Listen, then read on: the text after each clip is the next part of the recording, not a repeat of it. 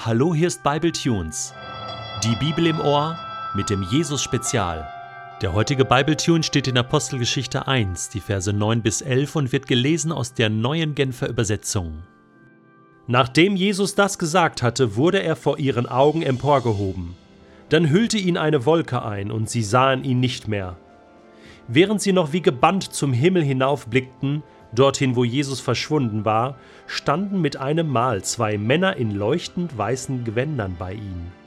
Ihr Männer von Galiläa, sagten sie, warum steht ihr hier und starrt zum Himmel hinauf? Dieser Jesus, der aus eurer Mitte in den Himmel genommen worden ist, wird wiederkommen, und zwar auf dieselbe Weise, wie ihr ihn habt gehen sehen. Über den Wolken muss die Freiheit wohl grenzenlos sein, dachte sich Jesus und verschwand erstmal für eine Weile. Doch bevor er verschwand, sagte er seinen Jüngern noch etwas. Da haben wir schon drüber gesprochen. In Apostelgeschichte 1, Vers 8. Das war sozusagen das Letzte, was Jesus seinen Freunden, seinen Jungs, die er jetzt zurücklassen musste, gesagt hat. Aber wenn der Heilige Geist auf euch herabkommt, werdet ihr mit seiner Kraft ausgerüstet werden, und das wird euch dazu befähigen, meine Zeugen zu sein. In Jerusalem, in ganz Judäa und Samarien und überall sonst auf der Welt, selbst in den entferntesten Gegenden der Erde. Wenn das tatsächlich das Letzte war, was Jesus seinen Freunden damals gesagt hatte, dann ist es unglaublich wichtig, diese Sätze zu kennen. Hast du gewusst, dass man die ganze Apostelgeschichte in diesem einen Vers entdecken kann? Diese drei Orte. Erst Jerusalem, das ist Kapitel 1 bis 8 der Apostelgeschichte. Dann Judäa und Samarien, das ist Kapitel 8 bis 12 und dann in der ganzen Welt. Das ist ab Kapitel 13 bis zum Schluss. Drei Teile der Apostelgeschichte. Lukas hat nach diesem Vers die ganze Apostelgeschichte strukturiert und gegliedert. Man kann die Apostelgeschichte aber auch personal aufteilen in zwei Teile, indem man sagt, die erste Hälfte gehört Petrus, Kapitel 1 bis 12 und dann ab Kapitel 13 spielt Paulus die Hauptrolle. Nachdem Jesus dies gesagt hatte, verschwand er vor ihren Augen. Es wird leider, leider, leider nicht genau erzählt, was da noch gesagt wurde, welche Träne hier und da noch geflossen ist. Ich kann mir das sehr gut vorstellen. Ich glaube nicht, liebe Freunde, dass Jesus einfach so verschwunden ist. So quasi, ja, er sagte dies und, und hat sich dann so langsam in Luft aufgelöst, so er wurde langsam dematerialisiert, also so weggebeamt irgendwie von, von, von Gott und äh, die letzten Worte konnten sie kaum noch hören, die Jünger, ja. Äh, ich glaube, da gab es nochmal Umarmung, da gab es nochmal ein paar persönliche Worte auch für jeden Einzelnen. Und vielleicht Küsschen hier, Küsschen da. Handshake, give me five. Und dann ist Jesus tatsächlich gegangen. Und was ist das für ein Moment gewesen? Jesus kam auf die Erde durch diese Geburt von seiner Mutter Maria. Und jetzt verlässt er die Erde wieder. Was für ein großer Augenblick. Und da war keine Presse dabei, kein Fernsehen. Nur seine Jungs, seine Freunde. Und sie schauten ihm nach. Und sie wussten jetzt eins, der geht jetzt der meint das ernst. Und jetzt sind wir dran. Jetzt liegt der Ball bei uns. Ja. Und sie schauten und schauten und schauten und der Punkt wurde immer kleiner und irgendwann konnten sie nichts mehr sehen und, und haben nur noch Wolken gesehen und plötzlich sind da zwei Engel, die die Apostel anquatschen und sagt, hey, ihr Männer von Galiläa, Finde ich eine total witzige Anrede hier. Ihr Männer von Galiläa. Ja. Ich meine, das klingt so gewöhnlich.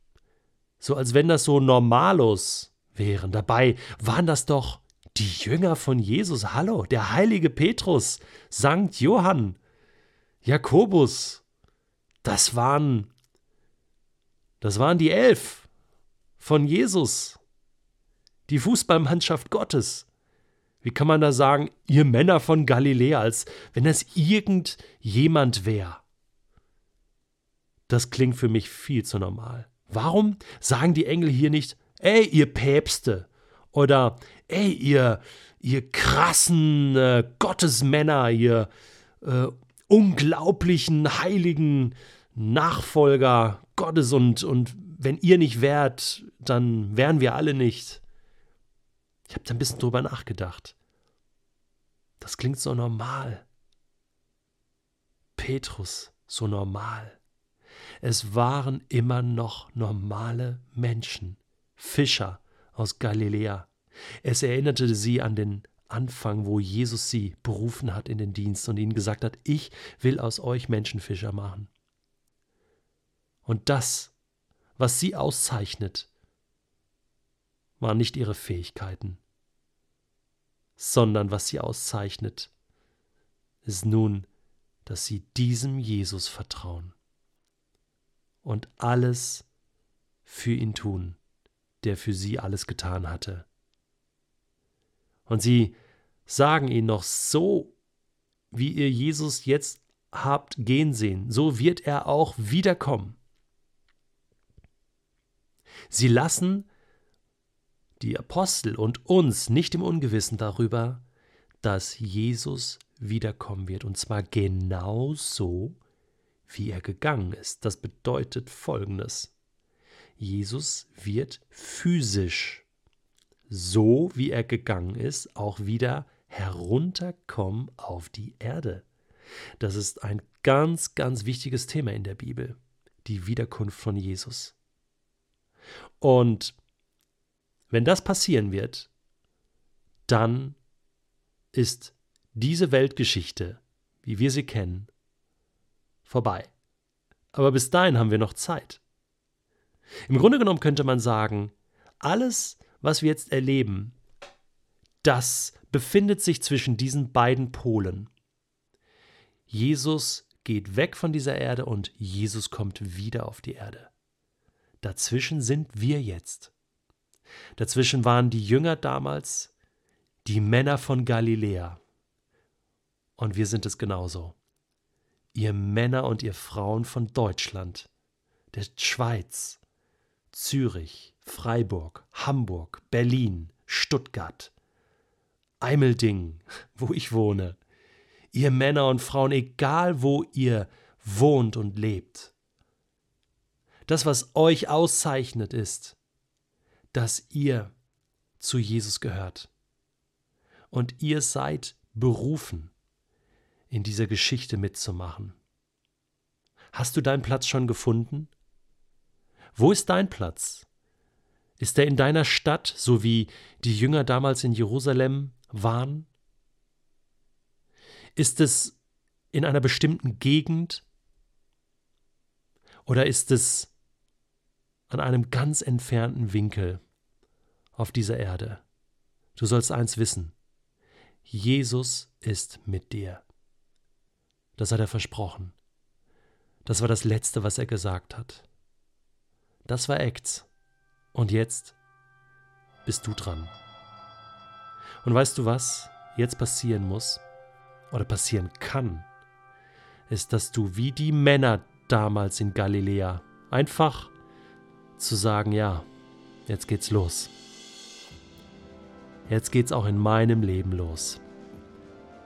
Gott, du hast mich gemeint, auch mit diesem Auftrag.